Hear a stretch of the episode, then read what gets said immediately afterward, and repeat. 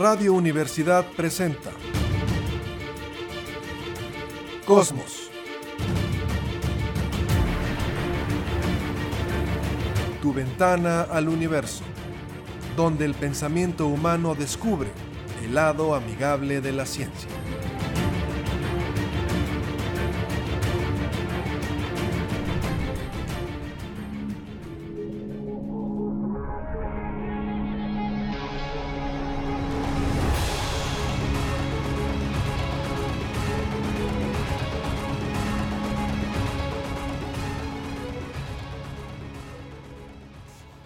Tal? ¿Cómo están? Muy buenas tardes. Bienvenidos a Cosmos, tu ventana al universo. Por supuesto, con muchísimo gusto en el 88.5 de frecuencia modulada en San Luis Potosí, Radio Universidad. Saludo esta tarde. Jessica Mena, ¿cómo estás? Hola, ¿qué tal? Bonita tarde para todos.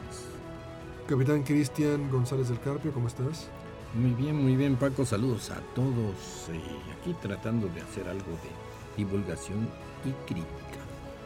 Bueno, pues a ver qué le parece. Saludamos, por supuesto, a. ¿Nos recuerdan quién nos acompaña en controles?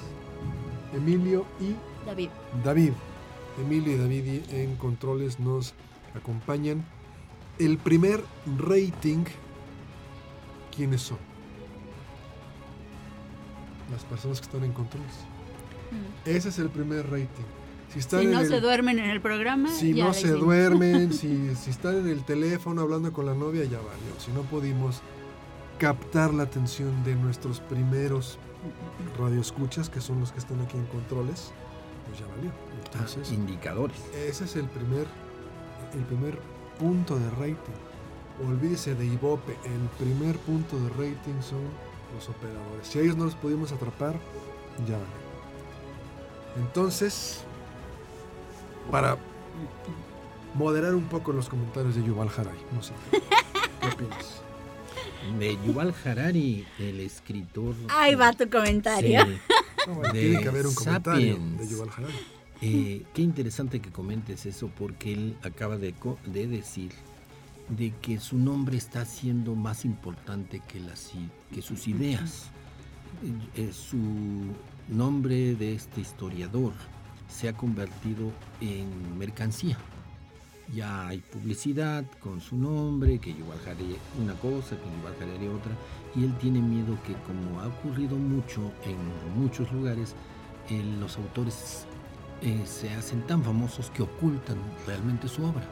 A mí me impresiona mucho eh, en Lerma, en Lerma, en Toluca, hay una estatua ecuestre de, de Emiliano Zapata, enorme, majestuosa.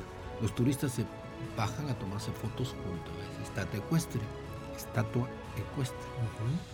Y sin embargo, cuando yo vi eso, me bajé igual del coche, estacioné el coche, y yo pensaba que abajo, iba en- abajo de- en- del monumento iba a haber palabras de Emiliano Zapata, tierra y libertad, o lo que haya dicho, importante de su ideología.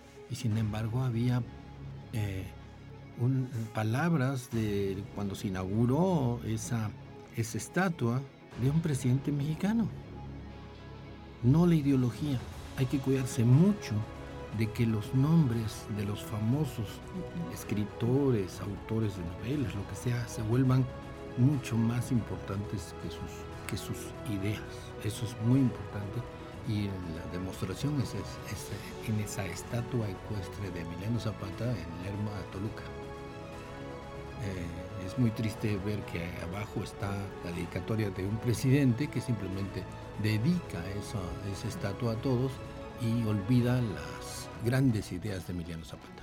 Todavía tenemos a Emilio y David, eh, pero no abusen porque entonces se van a poner en el celular. A ver, a ver qué les parece. Capi, Boeing, tú traías o traes un Boeing 737-200 de No, carga. no, no, eh, 300 y 400. Ah, 300 y 400. 737, 300 y 400. Carga, ¿cuánto puede cargar en toneladas? Hasta 15 toneladas. Normalmente, ¿cuánto le meten? Pues hasta 17. ¡Viva México, por Bien, supuesto! seguridad. Bien, Ahí está, pues ahí está, por Sí, supuesto. es- es un avión de que Doningo Bravikovsky, le mandamos saludos. eh, ya falleció. Ah, en paz. Sí, en paz descanse, estamos hablando. Oye, ya de- falleció. Sí, qué, barbaridad, pues estaba muy joven. Eh, sí, ¿Qué le pasó? misteriosamente un ataque al corazón. Oh, no, Eh, sí, cuando se trabaja mucho, intensamente, porque sí se trabaja. Oye, pero muy qué triste. Sí, es curioso eso. Eso- Muy joven. y Oye, me, me sorprende porque era el director de operaciones de Estafeta y ya murió. joven. director general Tendría- de esta feta. Sí, ten- de esta empresa tendría de que paquetería. 50 años. Sí, por ahí. Joven, qué bárbaro. No he visto los detalles, no me he querido meter, pero de todas maneras sí, efectivamente. Pero así es la vida. No, ¿no? no, A veces hay que cuidarse bárbaro, más que triste. trabajar, que hacerse un workaholic. Y esta empresa, pues es una empresa buena, yo qué puedo decir, yo, eh, es mi empresa. Y sin embargo, pues pasó esta desgracia. Bueno, pues qué, qué triste, ¿no? A la familia un saludo y pronta resignación, pero tomando esto, por supuesto, como base, 15 toneladas. Muy bien. ¿Cuánto tiene que tener de largo la pista para que el avión pueda aterrizar? Un avión de 15 toneladas, bueno, con carga de 15 toneladas. Dependiendo mucho del, el de clima, si estamos, eh, eh, todo de si estamos eh, Más en o menos. altura, pues... En un aterrizaje normal. mm, Promedio, no apliques tus enseñanzas de biólogo. Eso no, de que eh. te dicen, depende de la especie. No, no, pero, pero digamos, un Depende aterrizaje, un aterrizaje, digamos, normal, de Promedio. día, viento calma, 15 toneladas de carga, eh, no traes ningún fallo, ninguna emergencia, todo by the book. ¿Cuánto tiene que tener de pues, largo la pista? kilómetro y medio. Más o menos. Sí. O sea, Para hacerlo con 1500 seguridad, metros. ¿no? 1500 metros. Aquí la de San Luis, ¿cuánto tiene? Mm, mil- ¿Es la 14 o cuál es? 2800 2800. metros. sí. Más o menos. Bueno, ¿qué les diría entonces si un 787 Dreamliner de North Atlantic Airways aterrizó en una pista de 3.000 metros de largo, 60 de ancho, pero las pistas de qué son, Capi?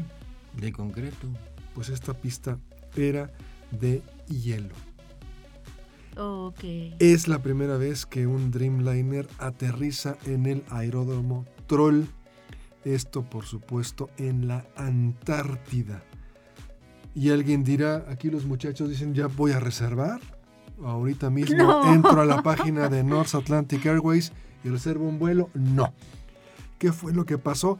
El Instituto Polar Noruego fletó en vuelo charter a esta aeronave en la que iban 45 personas a bordo y cualquier cantidad de equipo para poder hacer experimentos. El avión partió de Oslo el 13 de noviembre, se detiene en Ciudad del Cabo a repostar y después llega a la Antártida. Fíjate qué interesante.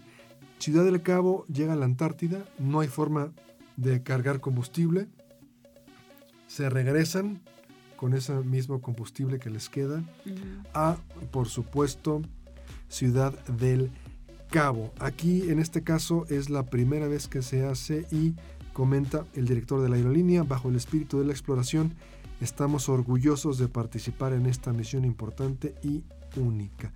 Y creo que esto abre completamente eh, una posibilidad logística de poder enviar personal, eh, equipo, eh, por ejemplo, científico, a la Antártida de una manera más sencilla, porque Más es eficiente. a través de Ajá. algunos barcos y luego algunos aviones, eh, un En poco casos más de emergencia sería muy pequeños. interesante tener la posibilidad de tener aviones eh, haciendo las rutas. Pero eh, no sé si a un 730, un 787 Dreamliner ahí parado, pero a lo mejor sí poder tener 737 Dreamliner. 787, 787. El, Ah, ok. el avión que vendimos, el que no tiene ni Obama y lo malbarataron, Ajá. siete- 787 Dreamliner. Entonces, esto era una posibilidad, nunca se había visto algo que un avión de esta magnitud aterrice en un aeródromo, una pista de hielo, y pues abre la puerta completamente a el envío personal, equipo científico para seguir trabajando. Entonces, la Muchos- nota creo que es importante. ¿no? Muchos aviones aterrizan en pista de, de hielo, no precisamente de hielo profundo, pero hay pistas que se congelan. Entonces eh, se les hace el tratamiento de echarles sal. así Sí. es. Era lo que te iba a preguntar. Debe tener un tratamiento. Bueno, aparte de lo largo que tenga, el hielo debe tener un tratamiento porque pues el hielo es cero fricción. Pero ¿con qué frena el avión? Cuando un avión aterriza, ver. voy, voy a intervenir. Eso. Eh, claro. un avión aterriza, lo primero que se ve es que se despliegan de las alas ah, los, ah, los es- eh, frenos aerodinámicos. Son, son unas placas de metal que interrumpen el paso del, del flujo del aire. Es decir, al, al avión le quitan toda sustentación para que se pegue al suelo. Simultáneamente, se- el flujo de los motores invierte tienen como unos inversores, unas placas en la parte de atrás, cada motor, el flujo que iba hacia atrás ahora lo desvían hacia adelante. Entonces es un freno igual como que como si ac- acelerara, pero al revés, ¿no? Que no requiere fricción. para nada. Y luego los todos los eh, cada una de las ruedas tiene su propio des- por decir ABS. Va frenando conforme y van frenando las otras ruedas. Estoy hablando de las principales.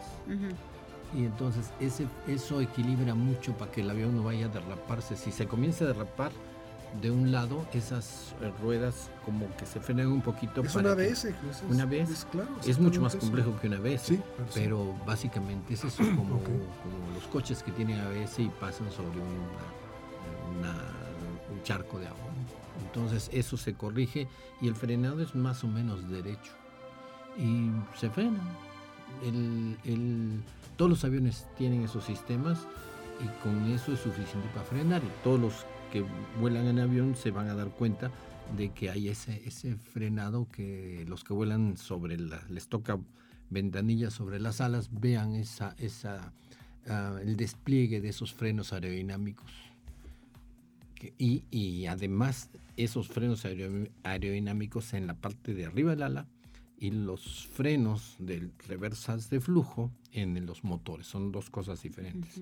Además, las, las ruedas se frenan de acuerdo a- a, Al Ah. movimiento. al movimiento de ellas en coordinación con el resto de las ruedas. Entonces, digamos que no es tanto la fricción, sino al. pues, yo veo que lo ponen en el, en el idle la- y luego ya cuando aterrizan lo bajan, como la reversa. Yo se así abre le- en las reversas. Yo así le llamo. Y entonces se frena por eh, una cuestión aerodinámica, no tanto por la fricción como un coche normal, que las balatas aprietan el disco. Que también están actuando, ¿no? Ah, sí, sí, claro. Pero digamos que lo fuerte es meter la reversa. ¿no? La reversa y el freno aerodinámico. Entonces, es tener una plancha ahí de, de- como si uno sacara la mano del coche. Ah, sí, porque de hecho, fíjate, ya lo estamos desviando, pero en el simulador que venía un Learjet, metías en el aire, si venías muy rápido, le metías el aerodinámico y salía de, yo me fijaba por fuera, salía un como ganchito, como para, como para meterle un poquito de, sí, pues cuando venías muy rápido, y, ay, ya estoy llegando, quitabas toda la, lo ponías en neutral y aún así venías muy rápido, podías meter el, el freno. Eh, había algo más curioso en los Learjets. Hay unos que tenían paracaídas. Ah, bueno.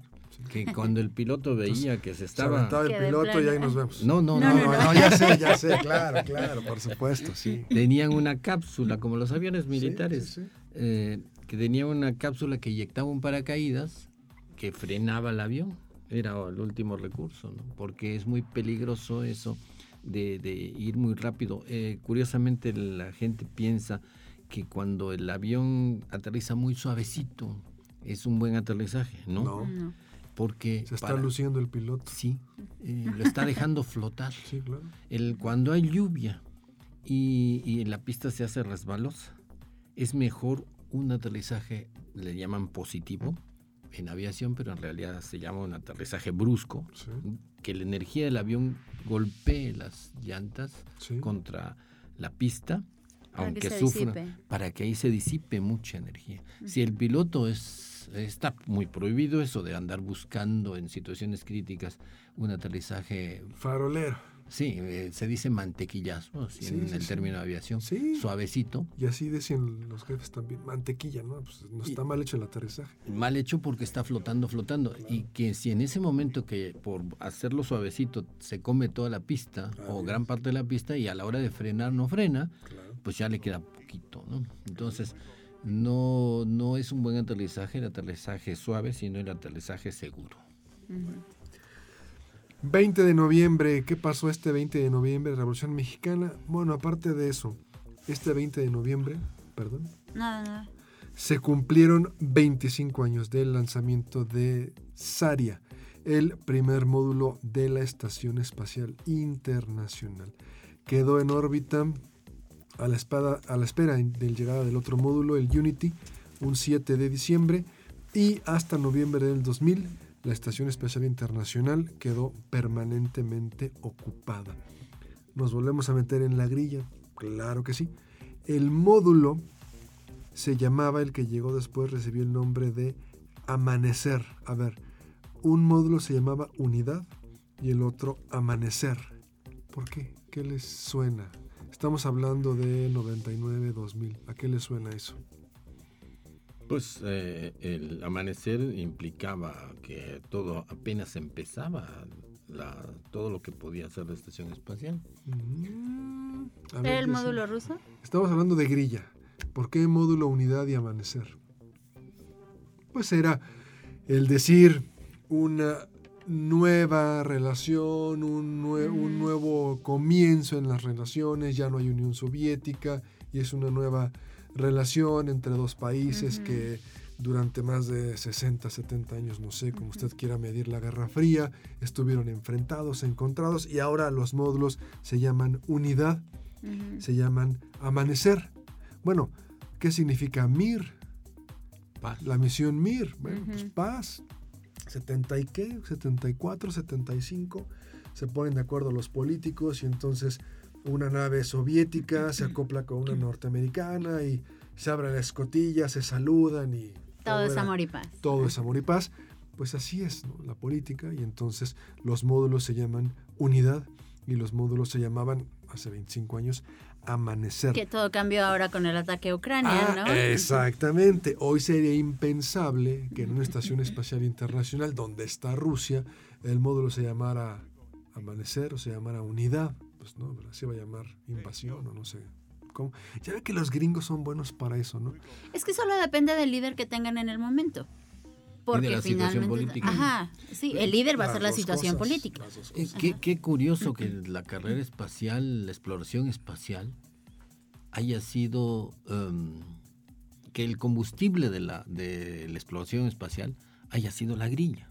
Sí. El- el- desde que el- eh, pusieron el Sputnik en órbita, todo se convirtió en esa competencia política de dos Sí. sistemas económicos y era una carrera que convino a la ciencia, al- a la exploración espacial y después eh, el viaje a la luna y todo y, a- y la exploración espacial siempre ha estado eh, representando el prestigio de esas dos naciones, ahora muchos más naciones, y al extremo que sacaron a China y China hizo su propia carrera espacial. Eh, ¿cómo? Y no les pide nada, ¿no? No, claro, ahí eso nada. demostró, ¿no? Fue al contrario. Claro, El haberlo corrido del club de Toby, lo potencia. pues yo hago mi club de Toby. Mejor lo hubieras invitado, ¿no? Claro, Y no imagínate dónde tanta estarían ahora. Porque aparte los chinos están demostrando que donde ponen la misión, misión que les funciona. Sí. No como a todos los demás que algo les ha fallado. Sí. Al ensayo y error. Qué curioso eso, qué, Sí. qué, qué suerte para todos, ¿no? Qué bueno que ocurra. Que, que no han tenido fracasos de, terribles como ocurrió con los rusos y como ocurrió con, en Estados Unidos con los americanos. En, en tantos astronautas que murieron ¿no? en esta carrera política. Y tuvieron sus dos primeros. Su primer misión en el lado oculto, bueno, en el lado oscuro del, no, en el lado oculto de la luna y la, el primer ser vivo en, en la luna que, que germinó ahí, ¿no? La primera plantita que, que germinó. Tienen Hablamos de, a ver, me perdí. Del módulo chino. Ah, Ajá. ya, sí, sí, sí. Módulo chino. Sí, Y, eh, sí, es, es, eh, esta, esta, eh, esta exploración eh, financiada por, por ah, competencia política, para llamarla de algún modo, qué bueno que, que- que haya ese tipo de competencia y no otras tan violentas, ¿no? Mejor es que se pongan a correr claro, y a competir quién llega primero, claro. a competir quién le lanza una cosa al Claro. otro. Es, es mucho mejor que tú digas, le vamos a meter lana a ver quién llega primero a la luna con todo lo que conlleva, a ver quién tiene más armas nucleares, ¿no? Entonces, por supuesto, ¿no? Eso no. Entonces, Y el caso de China, que bueno, ¿no? también que, que haya, pues ya tienen la- su estación, su propia estación espacial Ujú. con sus características propias. Tiangong, que significa Tian- Palacio Celestial, Palacio Castillo Celestial. Celestial. ¿no? Sí. Castillos. También ellos pues le meten ahí su cosecha. Ujú. Bueno, que de hecho en los nombres son astronauta en Estados Unidos, Cosmonauta. en cosmonauta en Rusia y en China, taikonauta. Taikonauta. Hasta en eso los políticos, no, no, no, es que tú eres astronauta norteamericano, tú eres cosmonauta porque no es los astros, es el cosmos, y los chinos taikonauta, que vacilada, ¿no? Pero así es, Eso mismo. Y así la- es los que, burócratas que están en el escritorio tomando las decisiones. Sí, y la, en la película de Gravity en- salen las dos estaciones, las tres estaciones espaciales, y en cada una sale un, ah, un símbolo de la respectiva religión. Ah, claro. Ujú. En, en una sale Buda, en otra sale... Que, le- que juega muy bien el director Cuarón con, con esta cuestión entre hasta qué punto es ciencia y hasta qué punto empieza a hablar de New Age, metafísica. Y se vale, o sea, y cada quien Para puede eso es la ciencia conclusión. ficción. La ciencia Claro. ficción trata de eso, de Claro. manejar aspectos científicos del momento y eh, extraponerlos en condiciones extremas. Y lo que me encanta es el chiste recurrente del lapicero. Que salen los lapiceros ahí flotando y el famoso lap- lapicero que supuestamente había costado un millón de dólares fabricarlo, ¿no? Para los gringos. Y que le preguntan, que le preguntan a los rusos, ¿y ustedes cómo van a resolver ese problema? Con- Nosotros ya lo tenemos resuelto, usamos lápiz. Claro, pero ahí podrían decir, si yo fuera del lado de los norteamericanos, no, pero es que el lápiz se puede borrar. Imagínate un checklist que lo haces con lápiz y de repente se borra.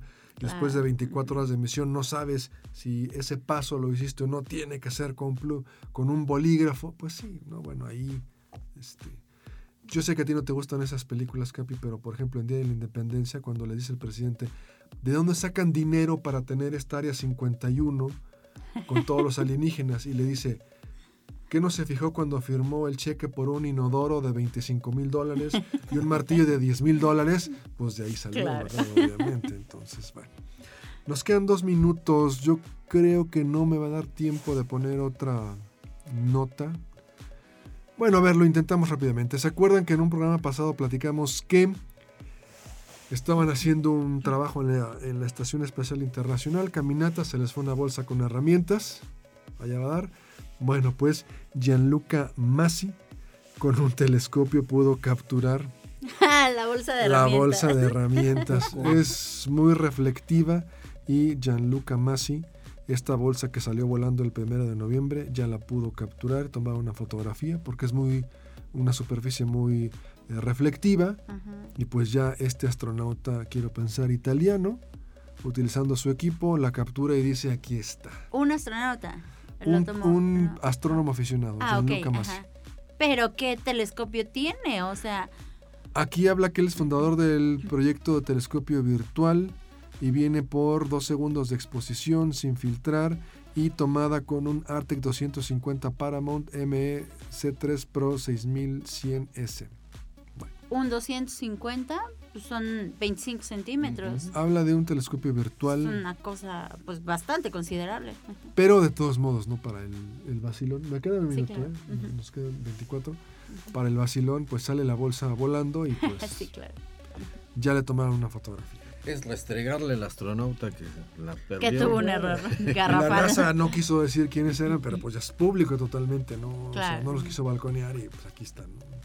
En el reporte de emisión ahí está toda la bitácora. todo, todo está ahí, pero somos humanos y nos equivocamos y no pasa nada, ¿no? Exacto. Bueno, nos vamos a una pausa, estamos en Cosmos, tu ventana al universo, una pausa muy breve y volvemos.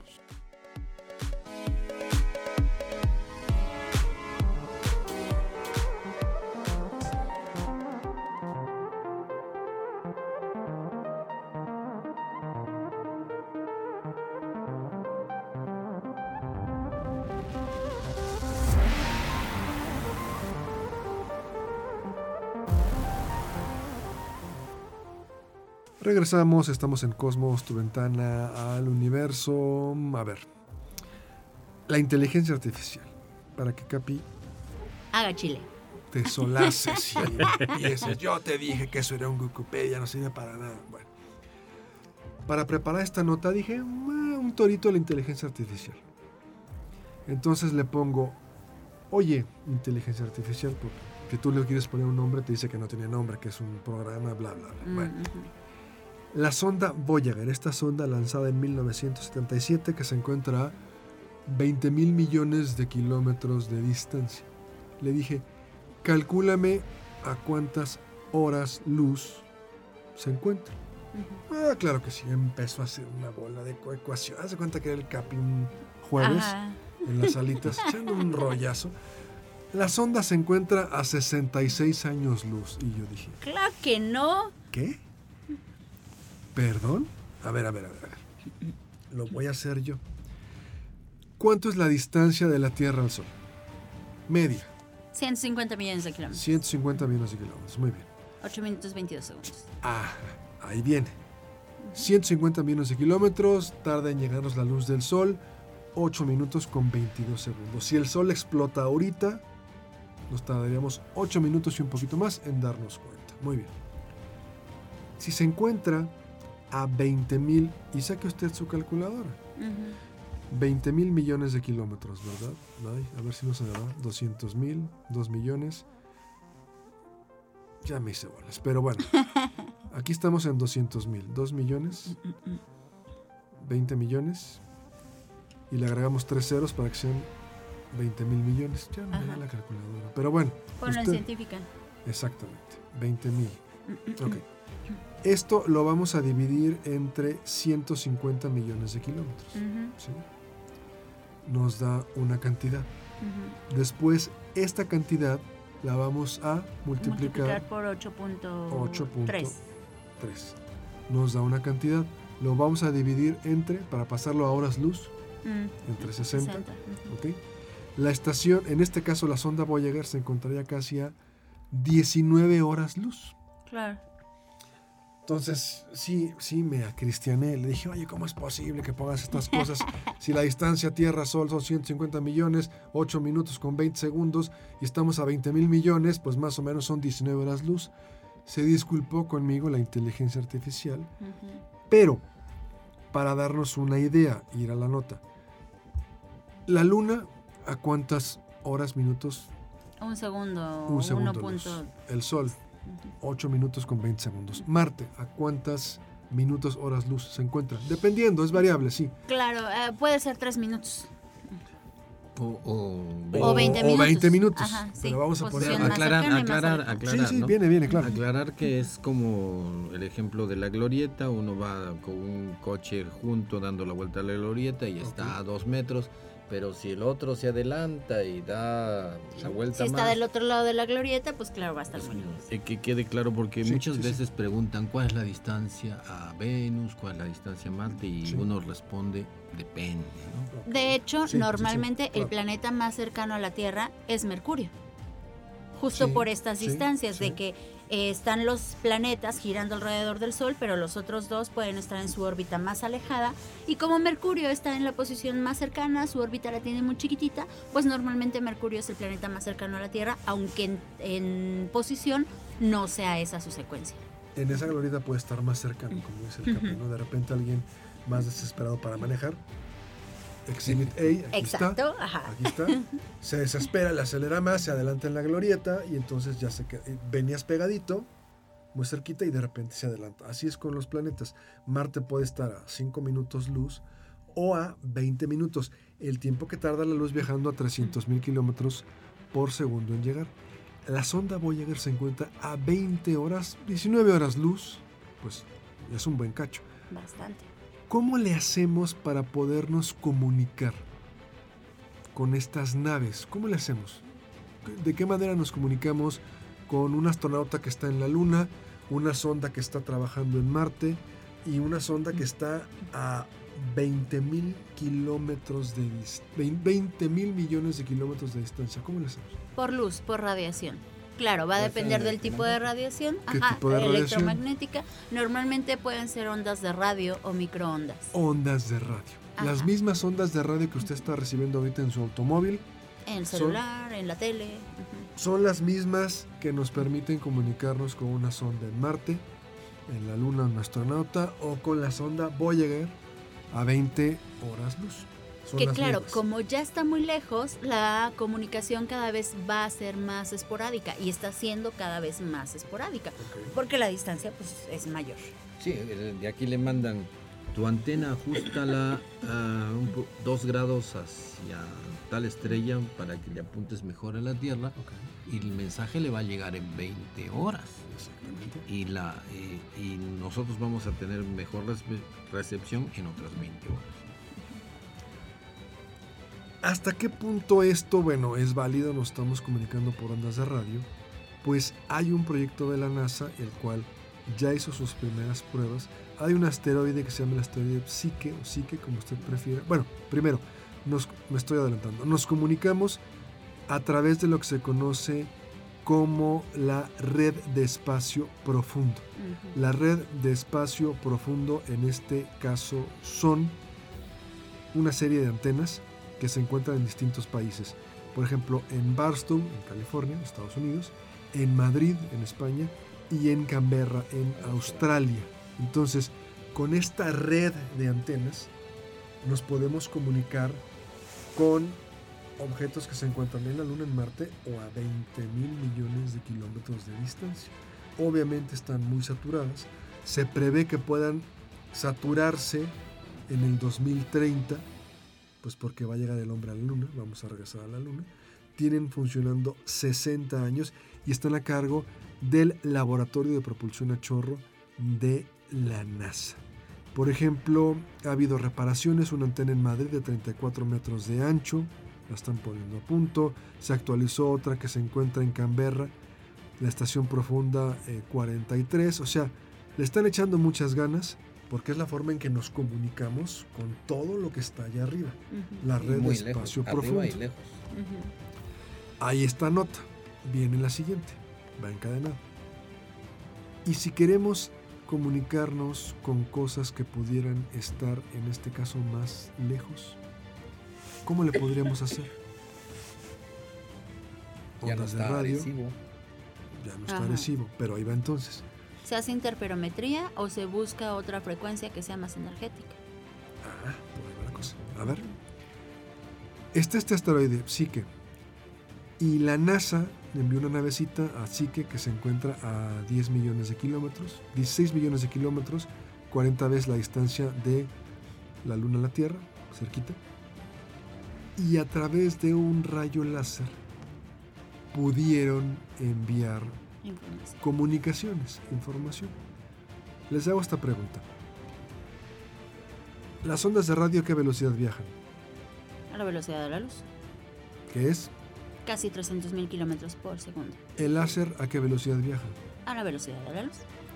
¿Cuál sería entonces la diferencia? Alguien diría, oigan, pues yo quisiera que viajaran estas ondas más rápido.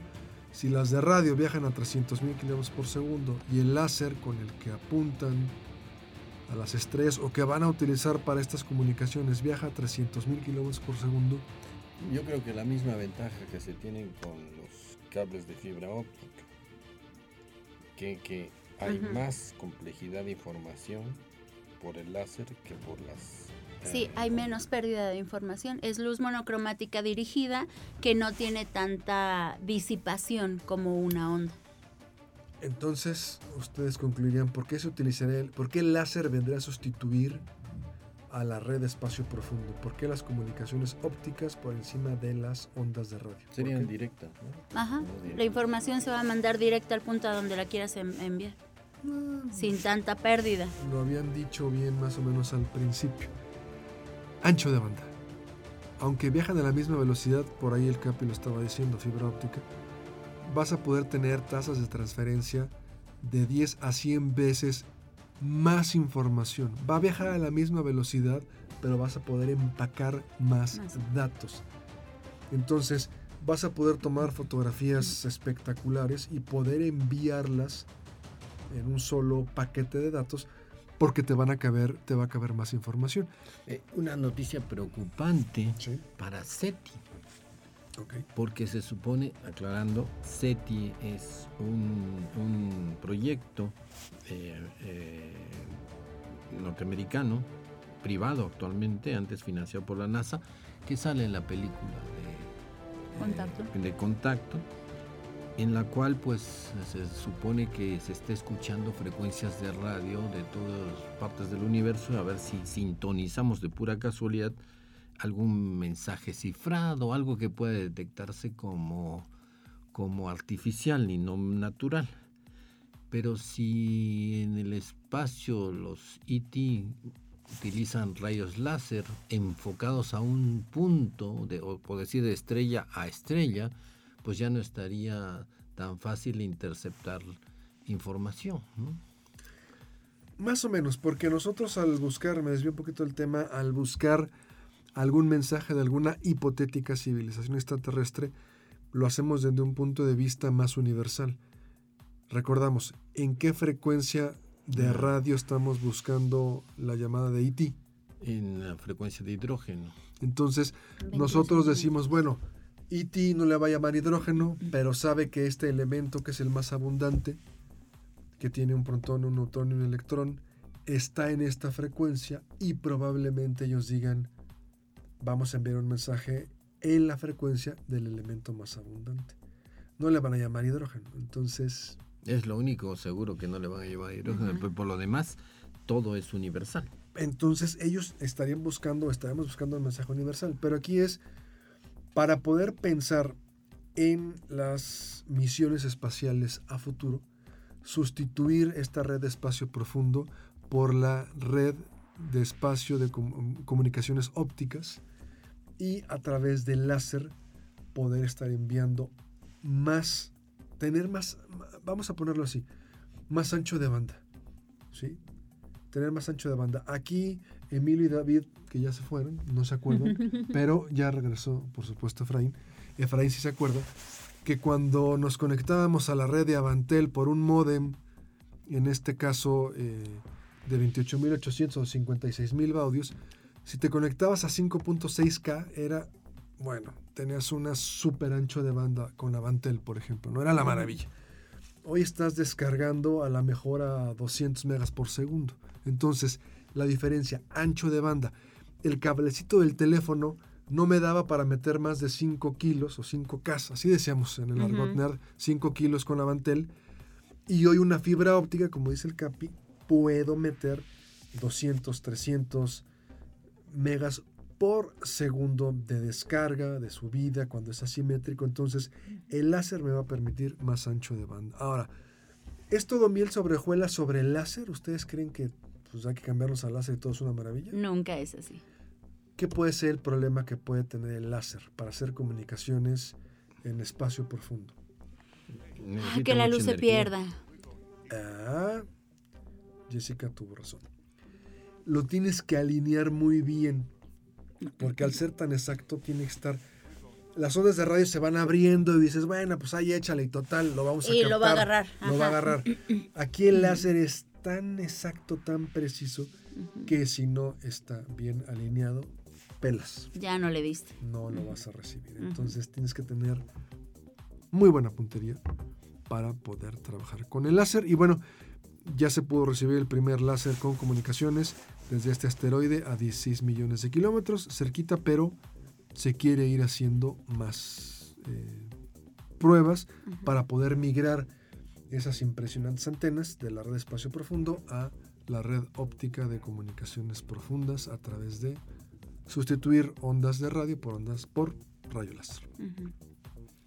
Jessy, a ver, para que no se aburran, ¿alguna nota que tengas preparada para esta tarde, por favor?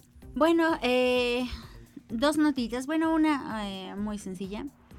Pues eh, actualmente con el clima del, planeta ya estamos viendo todos los cambios que se están dando. Ya estamos viendo que este año, por ejemplo, prácticamente no llovió en San Luis, que eh, estamos en...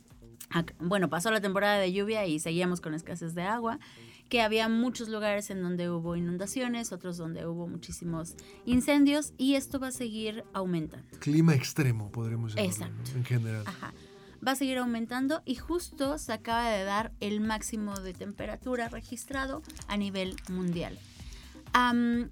se alcanzaron 2 grados de temperatura promedio a nivel mundial, que era lo que, pues, la alarma a la que no podíamos llegar, lo que no se podía esperar. Lo comentábamos, ¿no? El otro programa, en punto de no retorno. Exacto. Entonces, pues, se alcanzó justo a finales de noviembre. Fue, o sea, desde el comienzo de la era preindustrial, que fue 1800 más o menos, eh, donde no se tenía tanta contaminación, 1850, 1900 aproximadamente. Industrial. Ajá. Eh, a partir de ese tiempo ya estamos contaminando tanto el planeta que ya lo hemos calentado muchísimo. Hay que ver lo que implican dos grados. Dos grados es una cantidad impresionante de energía, de temperatura, tomando en cuenta que es a nivel global. Todo el planeta se ha calentado dos grados. Y sí, ya llegamos al punto de no retorno, así es que, ¿qué vamos a hacer? Eh, hay dos puntos ahí que aclarar, ¿no? Hay épocas donde, en la época de los dinosaurios, no había polos. No había, eh, me refiero, no, había, casquetes polares. Ah. Congelados. Congelados, ¿no? polos, obviamente, sí había. Pero pues era otro tipo de vida. Y cuando se deshielen todos los polos va a subir el nivel del mar, va a cubrir las ciudades relacionadas a los puertos y va a ser un, pues un caos. Eh, va a ir subiendo lentamente, pero los costos de, de, protección de, de, los puertos va a ser un caos realmente van a desaparecer muchas islas, van a... Muchas playas. Muchas playas, efectivamente. Y pues eso tiene un costo, no solamente es la temperatura, sino el cambio climático. Recordemos, se va a ser más extremo porque los fenómenos meteorológicos em, se alimentan de vapor de agua. Y, y este que vamos a ver muchos más changos en menos espacio. A ver, a ver, a ver. Además, ¿eh? ¿Cuáles las dos cosas? Sí, finalmente alcanzamos el año pasado eh, 8 mil millones de humanos. Ah, entonces, ah, seres humanos. Yo estoy pensando en biología, el capi, no, neandertal. y dije, pues, ¿qué va a pasar? El planeta pues, de los simios. Muchísimos más humanos en menos espacio por todo lo que se va a reducir. Somos simios, somos simios. Unos más que otros. Evolucionar. Uy, Jessy, esa picafresa sí le dio, le dio mucha mucho empuje. ¿no? Eh, yo quería tocar el tema otra vez de inteligencia artificial. Viene, viene, para alusiones personales. Desde, el, desde el punto de vista tecnológico es muy fácil decir inteligencia artificial, ¿no? Ya está de moda eso de, la, aplicación, como no sé cómo se llama. ChatGPT 3.5 y ya salió la 4.0. Y uno siente que de alguna manera es inteligencia casi humana. Pero si le preguntan a un biólogo, va a decir, ¿cómo creen? Por no decir otra palabra. Como dice el Capi siempre, son jaladas. Sí, entonces, porque el humano no, no es solamente inteligente y eso lo define. Eh, la inteligencia implica eh, sentimientos, emociones y conciencia.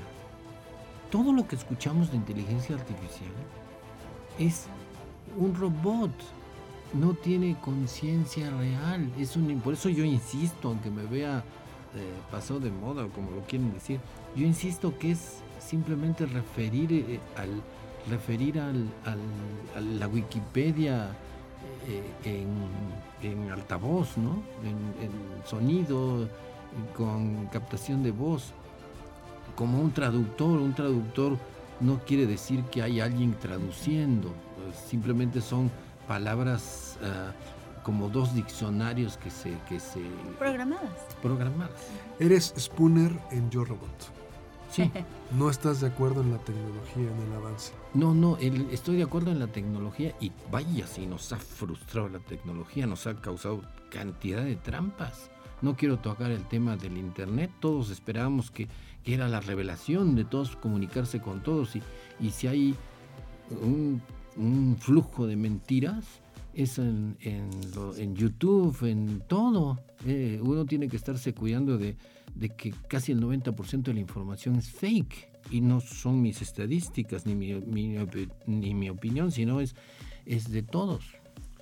Entonces, Eh, ojo con esto de decir inteligencia artificial, está como, es, es como proponer voy a tener otra persona. Y una persona, ni siquiera la inteligencia artificial se puede comparar con un animalito, por favor.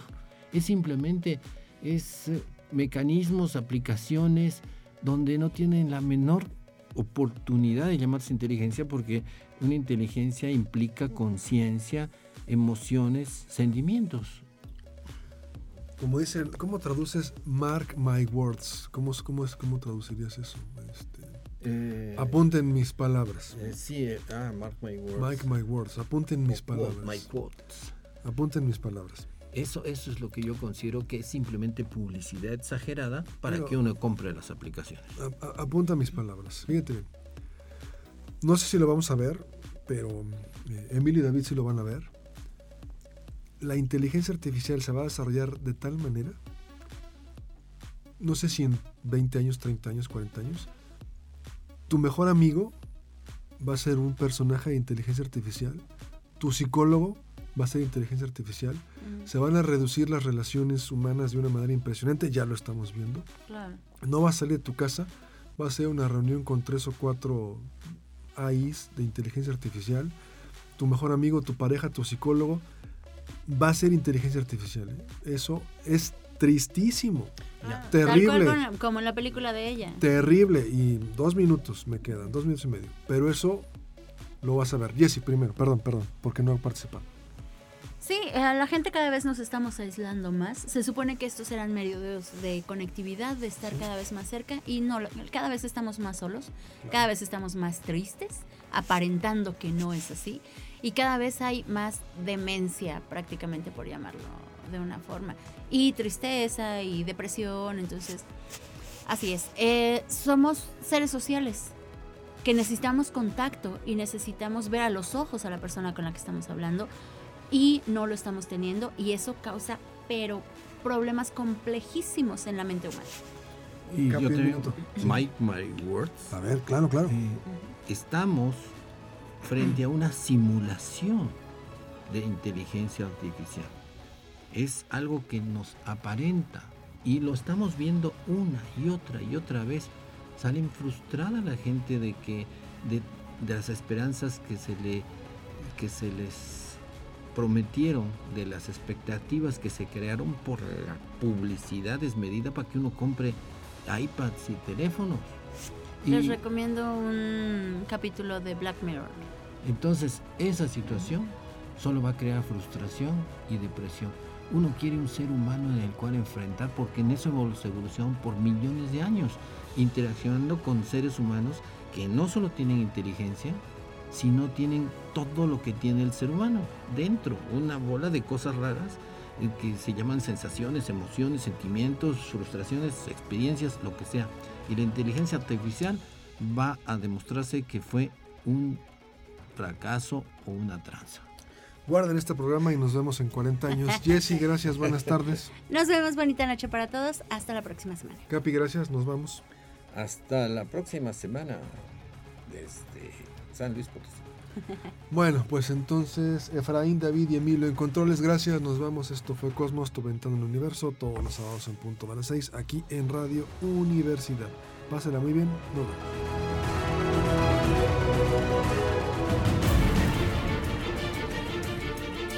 Radio Universidad presentó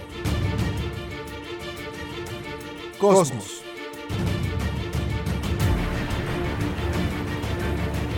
Ventana al universo, donde el intelecto humano descubre el lado amigable de la ciencia.